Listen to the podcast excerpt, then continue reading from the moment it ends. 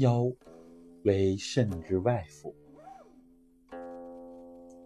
所以动功的核心其实就是练松腰，尤其是我们想在养生、祛病和健身这一块松腰是极其重要的，也是练功夫从初级阶段向中级阶段过渡的一个重要内容。以前武功里边，从武功到武道上升的必由之路，比如从太极功到太极道的过渡。必须要练站桩，必须把腰松了之后，才能进到更高的生命层面、生命的维度、更高的身心健康水平。那么，腰为肾之外府，这就给我们提示了腰和肾。它是互为表里的关系。肾呢，它其中有元阴、元阳，化生元气，然后呢，助于气海而遍布周身。所以，肾气的充足，肾精的充足，对于我们的健康是极其重要的。那么想强肾、松腰、练腰椎，整个腰部的机能就显得极其重要了。所以，我们想强化肾气、强化下丹田的气，练腰是一个捷径，因为形体是我们健康的基石。所以，对多数人来说，松腰都是一个练功的捷径。把腰练的柔韧度提升，练得灵活，那么肾气自然就足起来了。所谓的“命意源头在腰系”，这呢？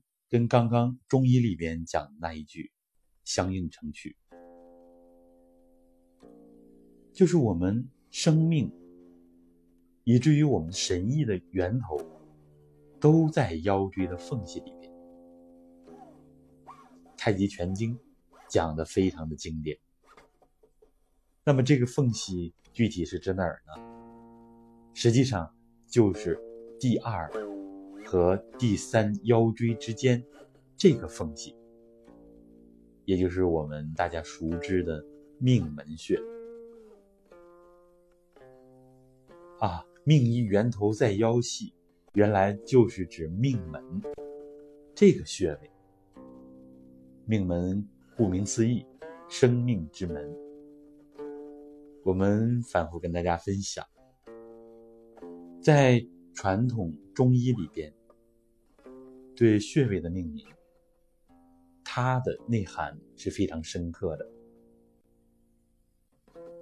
所以我们仅仅通过名字就知道这个地方有多么重要了。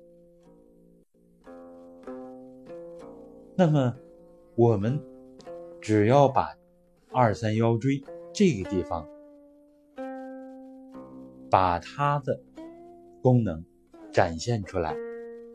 其实就是我们所讲的松腰，松腰的核心也正是围绕这儿展开的，向下去松三四五腰椎到骶椎尾椎到松尾闾，这也是内家拳重要的内容啊，包括把后胯的打开，横向的把腰椎。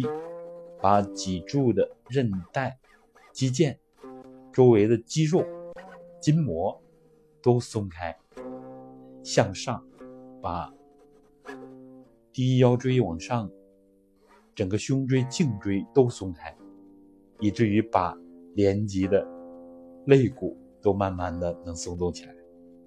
啊，有些人就觉得太神奇了。实际上，我们人的潜力就是这么大。我们看一看那些跳舞的舞蹈演员、舞蹈家，还有练瑜伽、练柔术的这些人，我们能看到他的关节、骨骼松活的状态。其实我们每个人都做到啊，都能够做到。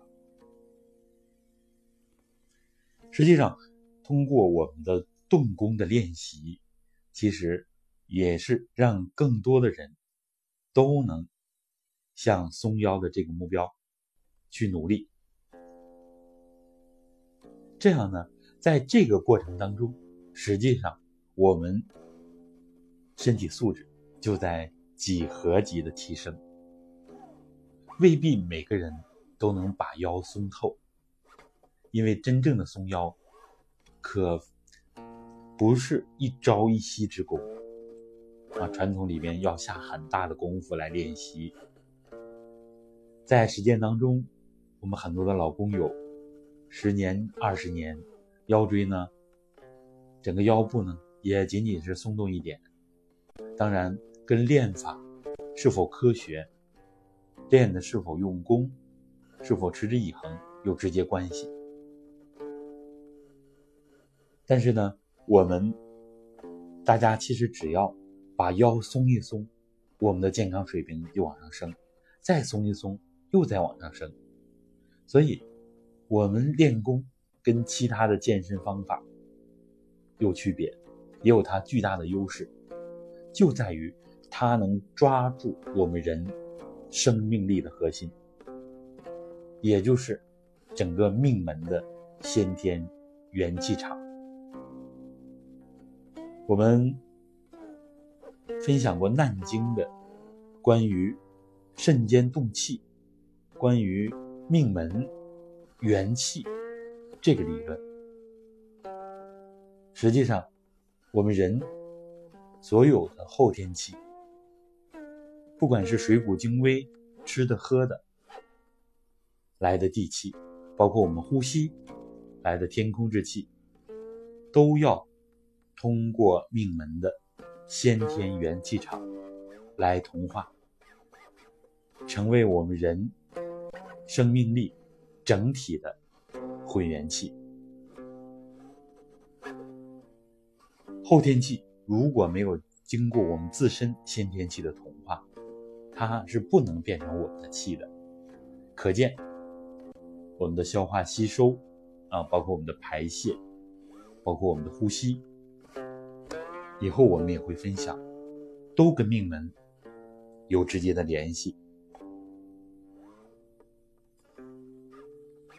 那么这样，我们就能从这个层面认识到松腰的重要性。所以，两千年的时候，在以前推广三桩三法、练气八法等等。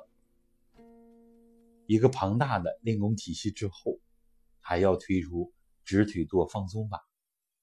直腿坐放松法的第一步功就是直腿坐松腰法，他把松腰上升到了一个新的高度。